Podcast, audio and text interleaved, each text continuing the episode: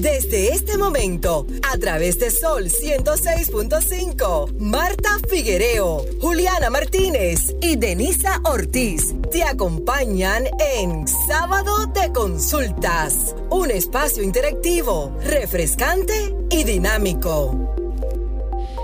Feliz tarde, República Dominicana y el mundo, que nos sintoniza a través de la más interactiva, esta Sol 106.5 FM.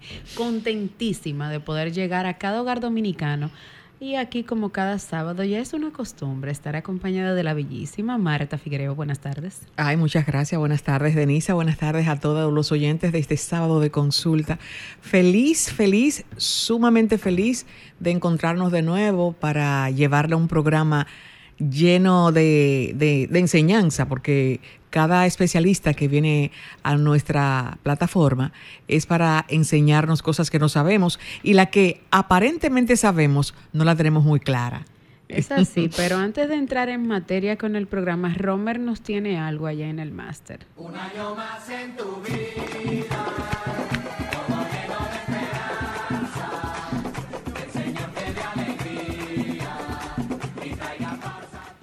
Bueno, pues ese cumpleaños es para nuestra queridísima, bellísima Marta Figuereo, que en el día de ayer estuvo cumpliendo eh, unos añitos. Un año más de vida, un año más. Decir. Nosotras desde acá le externamos muchísima salud, mucha prosperidad y sabiduría para enfrentar todos los retos que nuestro Señor Jesucristo ponga en sus pasos, porque al final de cuentas la vida es esa.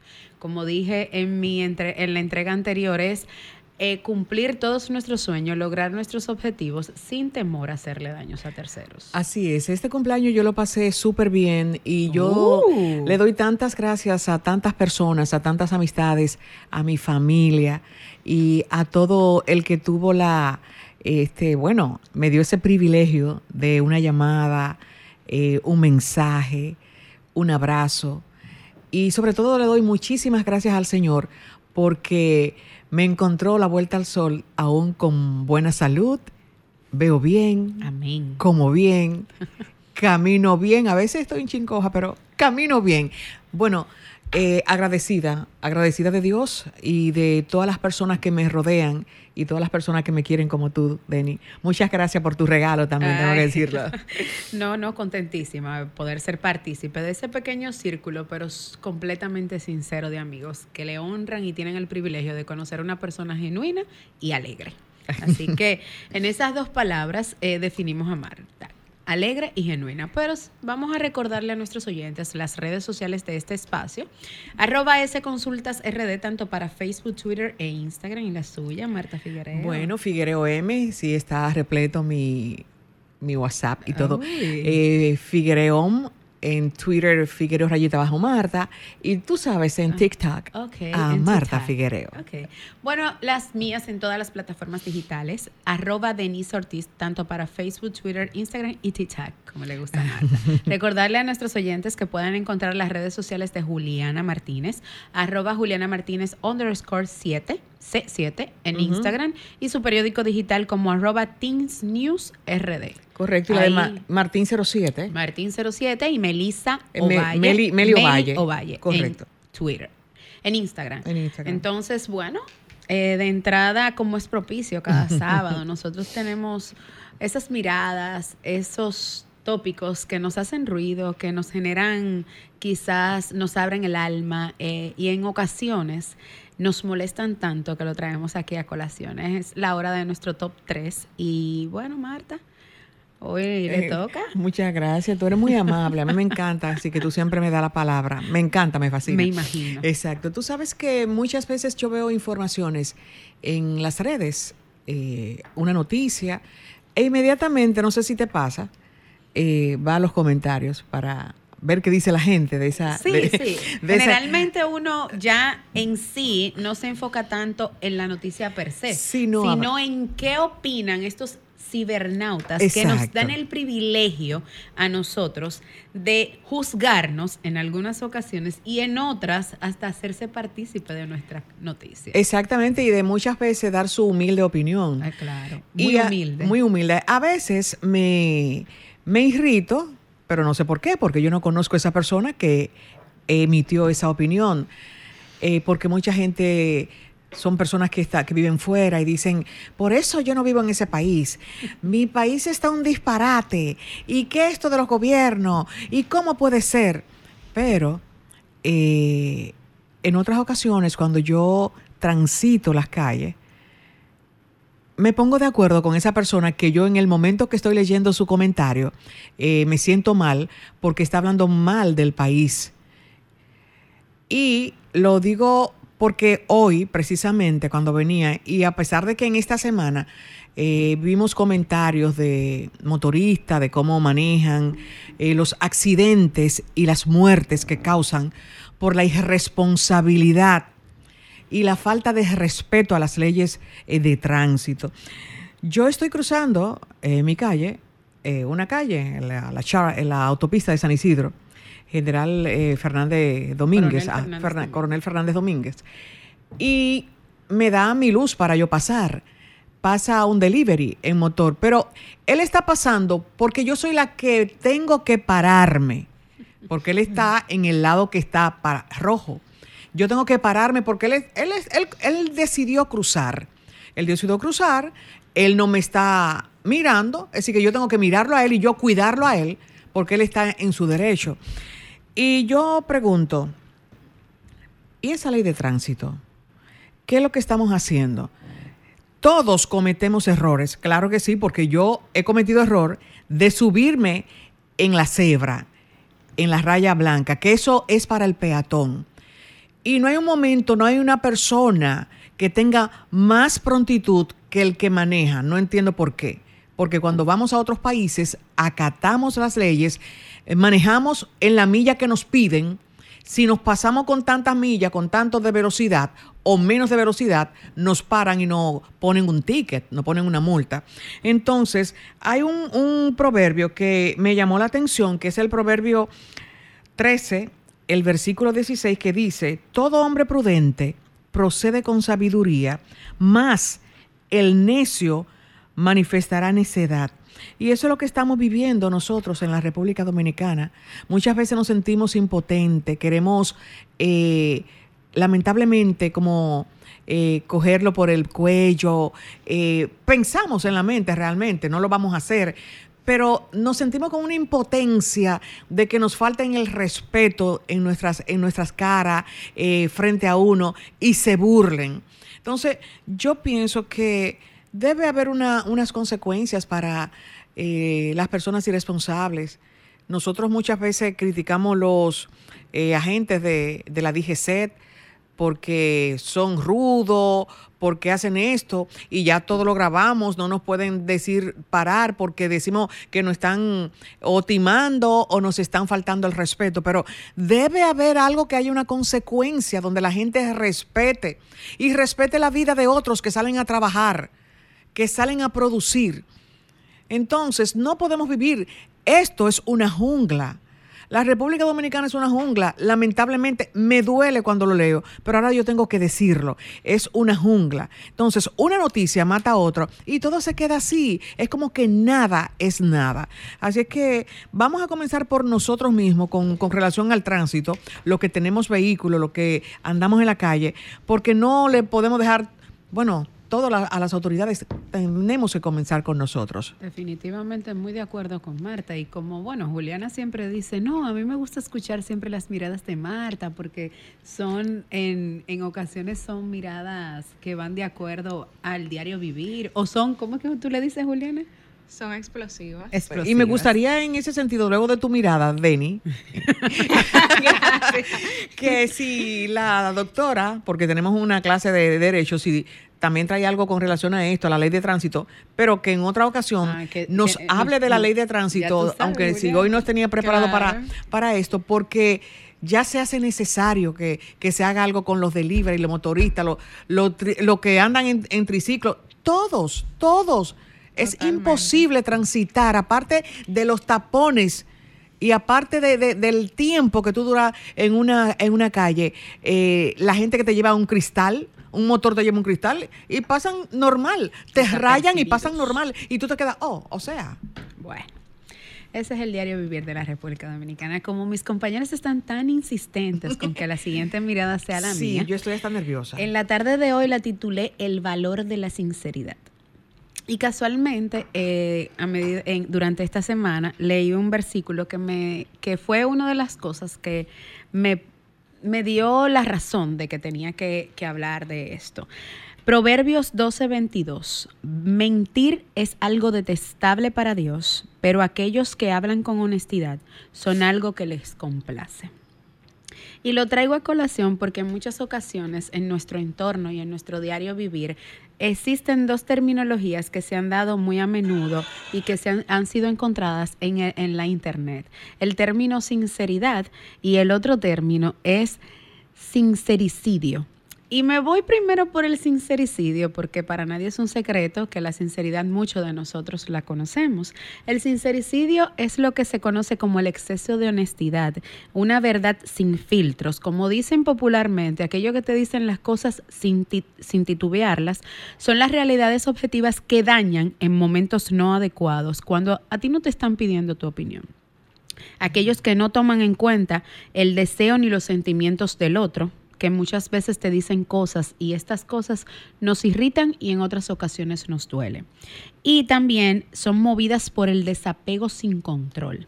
Sin embargo, la sinceridad es aquello que tú utilizas como una verdad para ayudar y para construir. Es cuando tú encuentras el momento y el contexto adecuado para decirla.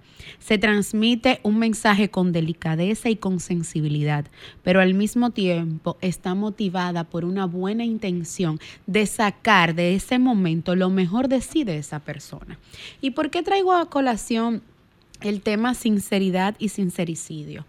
Es simple y llanamente porque estamos viviendo en una sociedad donde nos hemos vuelto un tanto hipócritas, donde nos hemos vuelto un poco inverosímil, donde nos hemos vuelto personas que no somos capaces ni siquiera de reconocer cuando tú mismo fallaste. O peor aún, no, nos, no somos dignos de ni siquiera esa persona que te ha confiado durante años una amistad sincera, una entrega indomable, de tú serle capaz de reconocer cuando algo de esa persona no te agrada.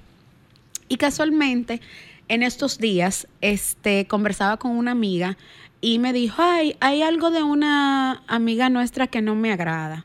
Y yo le dije, pero es tu amiga. Díselo. Díselo porque según ella te ha dado la facultad y el privilegio de coincidir contigo en lugares, porque te, te considera su hermana, eh, también te va, a te va a agradecer a plenitud el hecho de que seas sincera con ella y que le digas que eso te molesta o que te irrita o que en esos momentos te hace ruido. Seamos capaces de reconocer que cuando algo no nos gusta de otra persona se lo podemos decir, no llegando al sincericidio, de decirle una cosa a la persona en el momento no adecuado, es tomarte un break en esa ocasión y decirle, tengo que conversar algo contigo, ya sea con una taza de café, con una copa de un buen vino o con hasta con un vaso de agua. ¿Por qué? Porque soy de las que digo que prefiero tener una amistad sincera y no una amistad o en una ocasión un compañero o lo que sea, que por delante me brinde una cara, pero por detrás sea otra aprendamos a ser sinceros con nosotros mismos, pero lo mejor, a respetar a los nuestros y a darle a ellos como a ti te gustaría que te trataran. Esa es la mirada de esta tarde. Sinceridad. bueno, Juliana, ya me, ya, ya, ya salí, ¿verdad? Entonces, como todos los sábados, las personas esperan las miradas de Juliana, porque Juliana inició la práctica de titularlas. Entonces, ¿con qué mirada vendrá Juliana hoy? Bueno, a diferencia de lo que dijo Marta, hoy no tengo una clase de derecho. Hoy no. Hoy tenemos otra clase, pero de historia. Ah, porque se acerca el día que se conmemora nuestra independencia. Y mi mirada de hoy se titula No subestimemos el valor de nuestra democracia. es, me parece sumamente importante recordar todos los esfuerzos que fueron necesarios para que hoy en día República Dominicana pueda ser una nación libre, soberana y democrática. Vamos a la independencia efímera, en 1821, que fue una de las primeras pinceladas de libertad que pudimos tener. En ese entonces ya habíamos pasado recientemente un periodo llamado España Boba, en el cual España nos tenía medio abandonado. Y nada, nos independizamos. Exacto, no, logramos salir de eso y nos independizamos. ¿Qué pasa? Esa independencia efímera, como mismo dice su nombre, no duró más, de 70 días. Y ahí entonces volvió Jean-Pierre Boyer y volvió a unificar la isla, tan solo 70 días después. Pero total, ya España no había abandonado, estamos en situaciones precarias, entonces tampoco fue que le pusimos mucha resistencia cuando Haití en ese entonces pues unificó la isla. Pero luego, cuando las personas comienzan a darse cuenta de las deficiencias de vivir bajo un régimen eh, haitiano, un régimen extranjero, mejor dicho, entonces empieza nuevamente el movimiento independentista y aquí entonces vemos que se forma la Trinitaria en la cual empiezan a repartir panfletos, escritos, compartiendo el descontento hacia el régimen haitiano. Además de esto, vemos la creación de la filantrópica, en la cual a través del arte dramático seguimos ganando adeptos a favor de la independencia. Pero no solo existieron movimientos a favor de la independencia, porque ¿qué pasa? En un periodo en el cual por tanto tiempo estuvimos acostumbrados a ser esclavos básicamente de un régimen extranjero, no es tan fácil que eso saca del psique, de la mentalidad de las personas. Entonces teníamos, así como teníamos gente que querían ser libres totalmente, teníamos los afrancesados, que querían volver y ser anexos a Francia. Teníamos aquellos que querían que fuéramos con Inglaterra. Y teníamos también un grupo que quería volver eh, a ser anexión de España.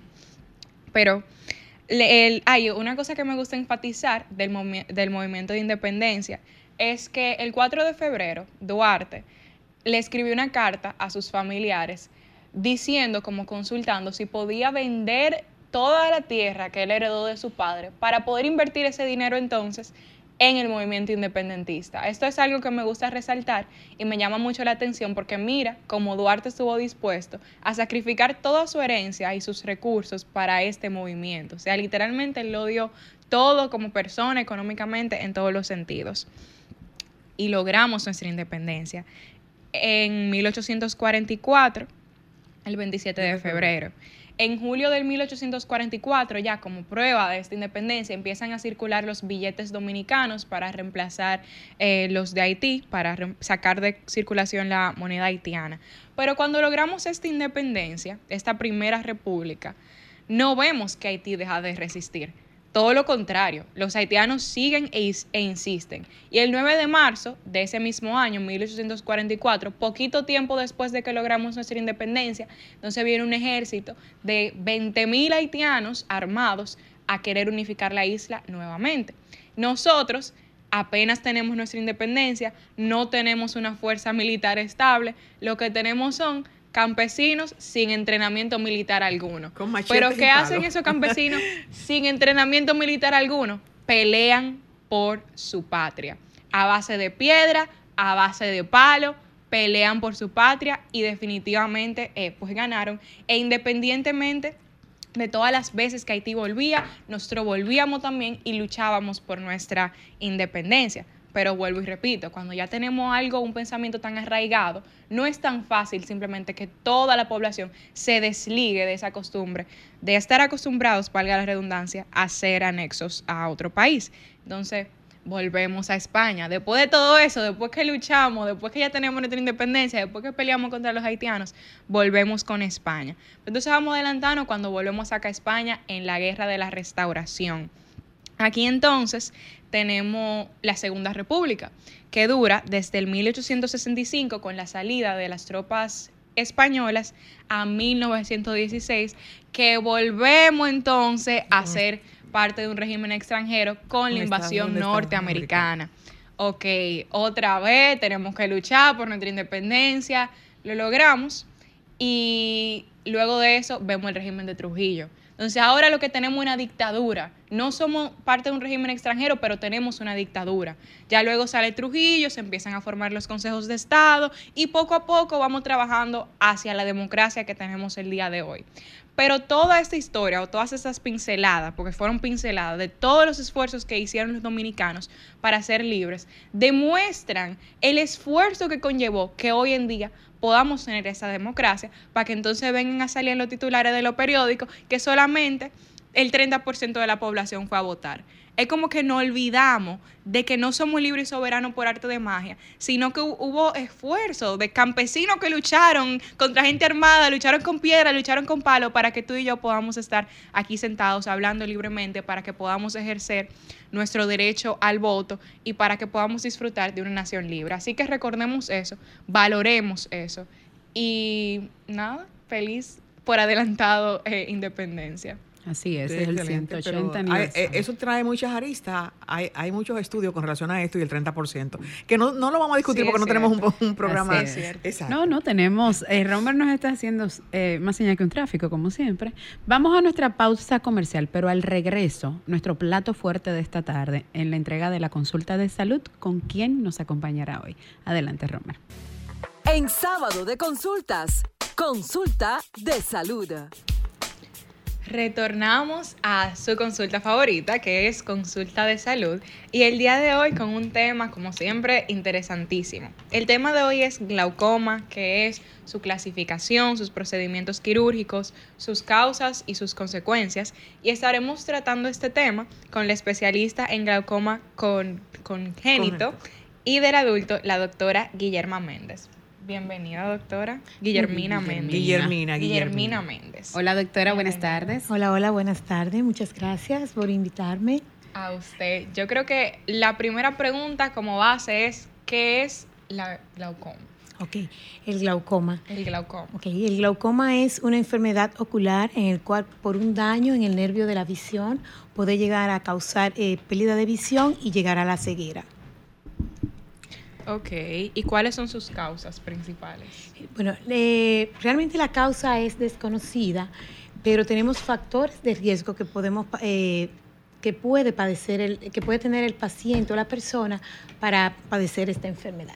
Dentro de los factores de riesgo tenemos ya las personas mayores ya de, 40 años, también si tenemos eh, eh, familiares directos, llámese padre, madre, abuelos con esta enfermedad del glaucoma y si padecemos de enfermedades eh, sistémicas como la diabetes, la tiroides, la hipertensión, pues son factores eh, de riesgos importantes eh, para padecer esta enfermedad. Doctora, dentro de la especialidad dice glaucoma congénito y eso me lleva a entender que usted también trabaja con niños.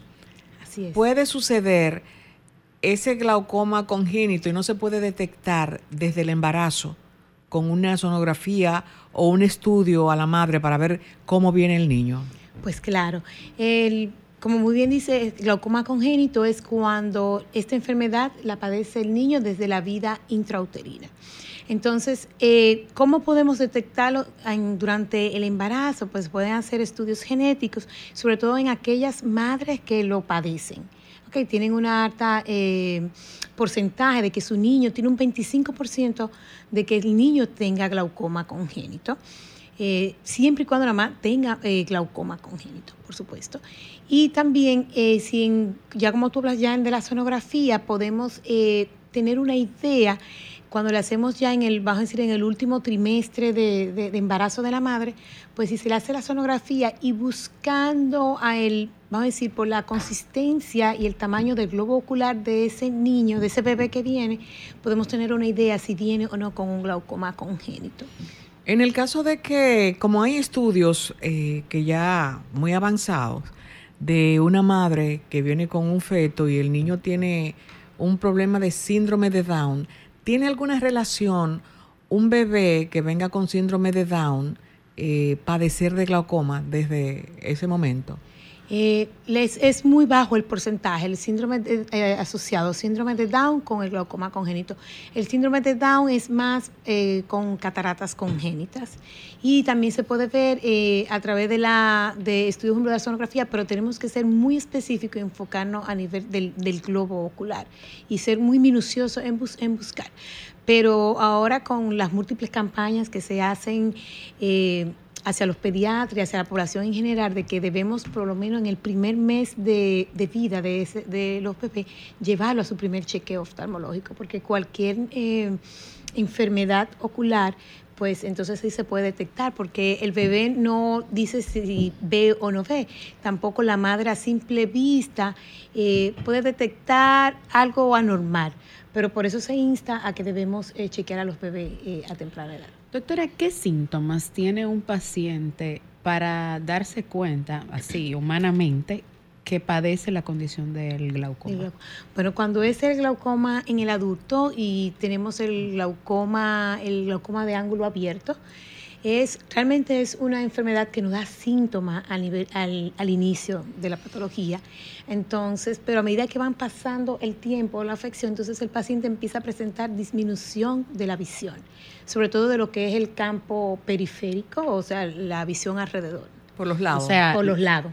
Exactamente. La bolita negra, esa parte, o cuando por los lados. La bolita negra que ustedes se refieren es la pupila. Cuando hablamos de pérdida del campo visual periférico, es toda la visión lateral que tenemos. Es decir, cuando miramos de frente, pero podemos ver que en los laterales podemos ver eh, nuestra eh, lo que puede estar a, los lados. Entonces, esa pérdida, entonces nos podemos eh, ver como si estuviéramos viendo a través de un túnel. O sea, se va cerrando el canal y vemos como si fuera a través de un túnel. Eh, eso es en los, primeros, eh, vamos a decir, en los primeros, en los inicios, pues no, nos da síntomas. Ahora, hay otro tipo de glaucoma que sí da síntomas, que es el menos frecuente y también es el más agresivo. Y es cuando podemos tener ojos rojos, dolor ocular y pérdida de la visión o visión borrosa de manera súbita, de manera rápida. Entonces, eso es el, síntoma que nos, puede eh, alertar a, ir a una consulta.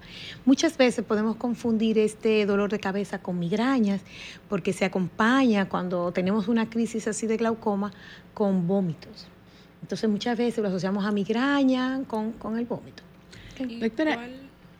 ¿Cuál es el tratamiento que se suele hacer con los pacientes que padecen de glaucoma?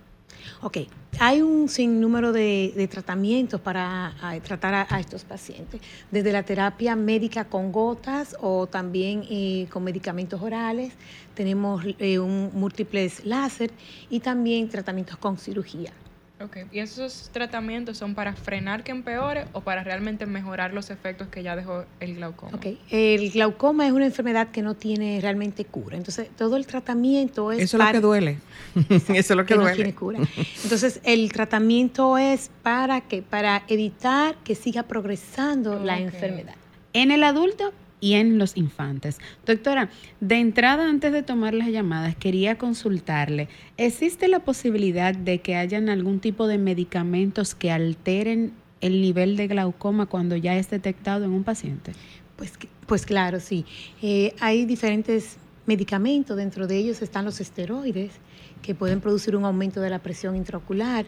Por eso en aquellos pacientes que tienen este tratamiento, sobre todo en pacientes que son tratados con reumatólogo, que usan medicamento, este tipo de medicamento por larga data, es bueno hacerse su chequeo oftalmológico para medir la presión intraocular y también para ver si no padece de catarata, porque estos medicamentos eh, pueden tener ese efecto secundario.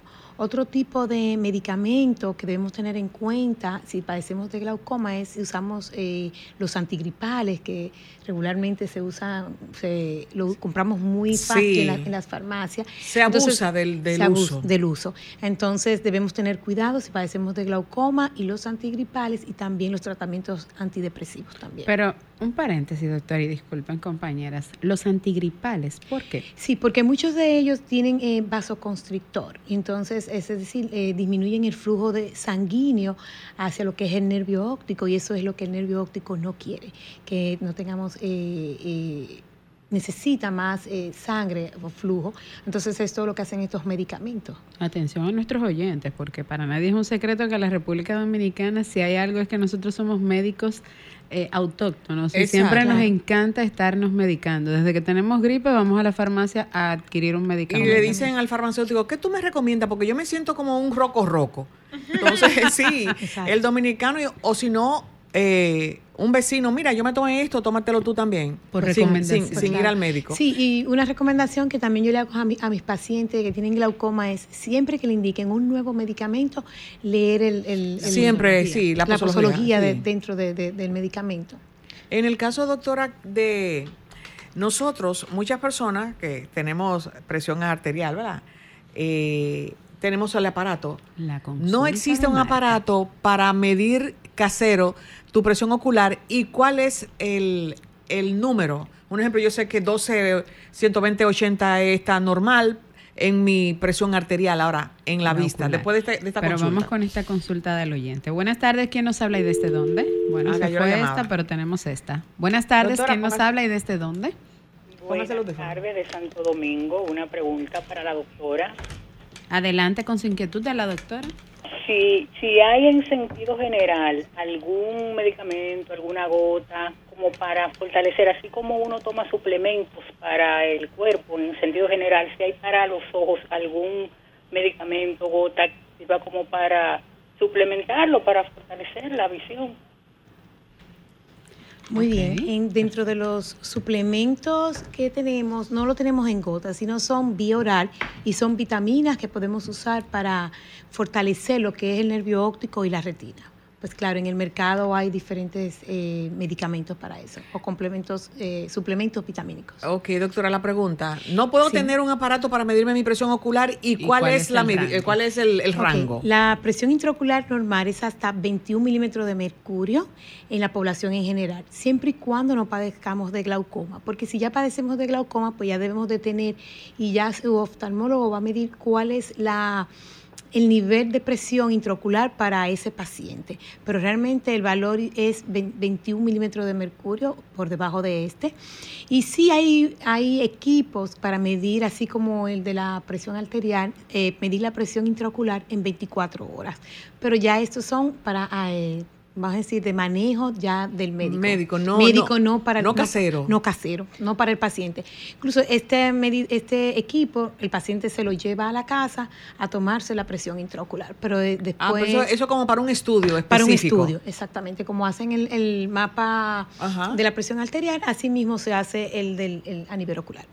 Bueno, el tema también habla de que hay procedimientos quirúrgicos. ¿Cuáles son entonces esos procedimientos quirúrgicos que existen y cómo sé que este paciente lo que necesita es no tratamiento eh, de medicamentos, sino cirugía? Ok, luego de que hacemos un diagnóstico, dependiendo del, vamos a decir, del avance de la enfermedad y de la presión intraocular, son los diferentes medicamentos y tratamientos.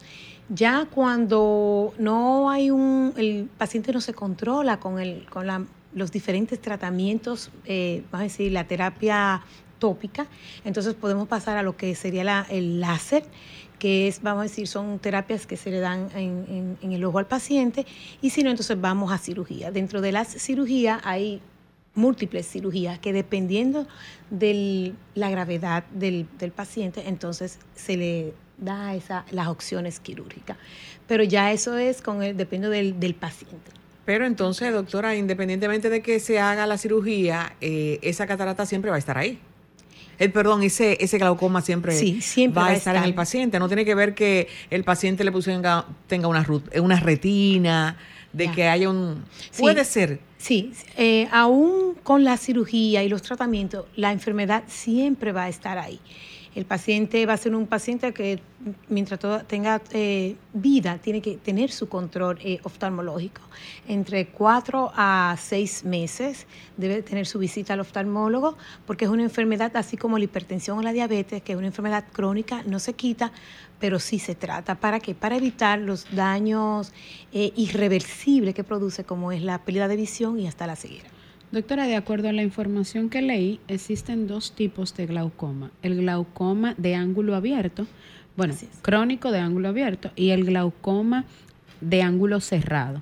Entonces, anteriormente conversábamos con nuestros especialistas y nos indicaban que llega un momento en el que el paciente, si él no trata la condición, este puede llevarlo a la ceguera. ¿Cuál de esos dos glaucomas es el que provoca la ceguera? ¿El de ángulo abierto o el de ángulo cerrado? Realmente eh, los dos te llevan a la ceguera.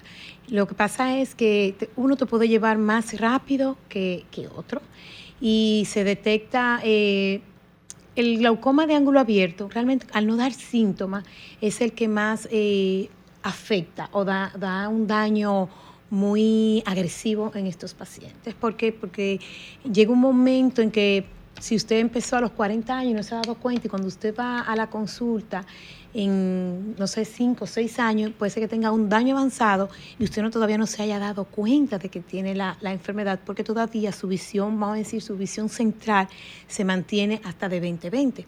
Entonces, ese es el, vamos a decir, más agresivo. El de ángulo estrecho o ángulo cerrado, ¿qué pasa? Estos pacientes pueden tener un ataque en, al inicio con dolor y el paciente va a la consulta y va por el dolor y el ojo rojo y probablemente no tenga tanta afección como un glaucoma de ángulo abierto. Perfecto. Marta. Yo tengo una inquietud con relación a, a los niños que usan espejuelos. ¿Cómo detecta el profesional eh, de que ese niño realmente necesita eh, ese lente. un niño de dos años, tres años, cinco. ¿Cómo lo detecta? Porque yo a veces me pongo como, como una tensión. Pero si fue que el niño dijo que no veía bien y le pusieron esos lentes y le va a hacer más mal que bien. ¿Y cómo se detecta como que la cantidad de aumento? Correcto. Pues claro. Sí, en, en, los niños así a, temprana edad, eh, dependiendo del grado de, de aumento, como decimos, eh, va a tener ciertas manifestaciones. Regularmente los niños pueden empezar entre los 3 a 4 años, pueden empezar con desviación ocular o con el estrabismo. Eso es una manifestación de que necesita chequeo y probablemente necesita lentes. También cuando vemos que usan el celular o las pantallas y se, las, se lo acercan muy, se lo ponen muy de cerca. O también cuando ya empiezan en la edad escolar que empiezan a confundir una letra con otra, o muchas veces la maestra dice, pero es que este niño no aprende. Y por más herramientas que tengan, cuando le hacen el chequeo, entonces vemos que es un déficit en cuanto a lo que es la visión. Y ahí se, se puede detectar el, el, aumento, el, perdón, el problema visual que tiene, el problema refractivo. Cuando van a la consulta, entonces sí se le hace el chequeo, incluso con el autorrefractor, que es un equipo que nos, sirve, nos da la medida que necesitaríamos de lente. Entonces ahí después pasamos a lo que es probarlo. Eh, y se puede detectar el, defecto sin que el niño esté mintiendo o que se le ponga un lente porque él quiso. Realmente tenemos las herramientas para detectar. Y es un buen momento, doctora, eh, para que usted como especialista eh, le diga a los padres que nos están escuchando, con niños que desde que tienen meses le ponen la pantalla de televisión para tranquilizarlo. O, le ponen una tablet o el celular para que el niño se entretenga con unos muñequitos. Así es. Sí, eh, tenemos que tener mucho cuidado con los usos de, pantalla prolongado. No es que no lo usemos porque realmente el mundo nos llega a través de la pantalla. Entonces, sí es, es nuestro consejo es, vamos a limitar el tiempo de exposición porque esta, la exposición prolongada puede producir ojos rojos, dolor de cabeza, incluso puede exacerbar o aumentar un defecto refractivo que tenga sobre todo la miopía.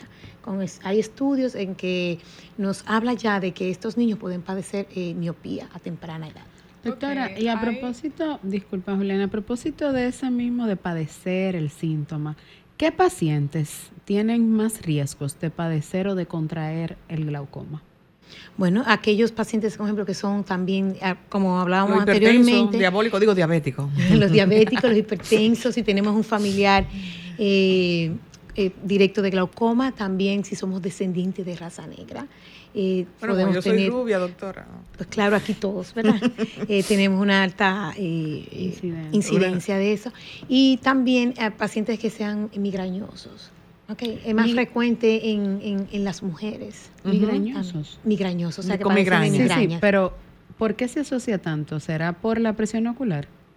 Sí, porque ¿qué pasa? En la, no tanto por la presión ocular, sino que en la migraña hay cambios a nivel de, los vasos sanguíneos, igual que lo que pasa en el daño a nivel del, glaucoma. Por eso se hace. Una pregunta, cuando una persona que tiene glaucoma va a tener un hijo, ¿hay alguna manera de que pueda prevenir que eso no se le vaya a su hijo o eso ya es algo que está totalmente fuera de su control? No, está fuera realmente de nuestro, de nuestro control, sobre todo cuando si es un paciente, si es una paciente con glaucoma congénito o padre con glaucoma congénito, es decir, que vino desde la de, su, concepción. de su concepción, sí tiene un 25% de que padezca de glaucoma congénito eh, su, su, su, criatura. Ahora bien, cuando es un glaucoma en el adulto, eh, ya como es una enfermedad que después de los 40 años, pues ya no, no al menos eh, siendo mujer, no, no lo vamos a tener. Okay porque nosotros eh, hemos tenido un especialista, pero ya eso es a nivel de endocrinología, que decía que muchas veces nosotros decimos, no, porque yo heredo la gordura de mi mamá, no, porque yo heredo esto de mi papá, pero tú heredas los malos hábitos. Entonces, podría ser que si desde un padre, una madre que tengan glaucoma, comiencen a tratar a su niño desde temprana edad, como usted dice, se podría frenar ese padecimiento? Eh, se podría no frenar el padecimiento, sino detectarlo más a tiempo, porque mientras más a tiempo es mejor. Okay. Evitamos a llevar a una pérdida de visión y, una, y por ende la ceguera. Doctora, a través de nuestras redes sociales nos consultan que cuál es la diferencia entre una iridotomía y una trabeculectomía. Ok, sí. Eh, la iridotomía es un tratamiento de láser que se da a un tipo de glaucoma, que es el glaucoma de ángulo estrecho. Y la trabeculectomía es la cirugía que se hace para el glaucoma. Eh, hay pacientes que se le hace la iridotomía y si no es suficiente para controlar su glaucoma, pues entonces pasa a lo que es la cirugía de trabeculectomía. Claro, los oyentes de nosotros son cultos. Así es. ¿Cuál es la tasa de personas con glaucoma? O sea, ¿qué tan común o no común es en nuestro país? El 2% de la población tiene glaucoma. ¿2%? 2% de la glaucoma. Así es. ¿Y eso es reciente eh, eh, la tasa o fue hasta el 2022? Es, es reciente.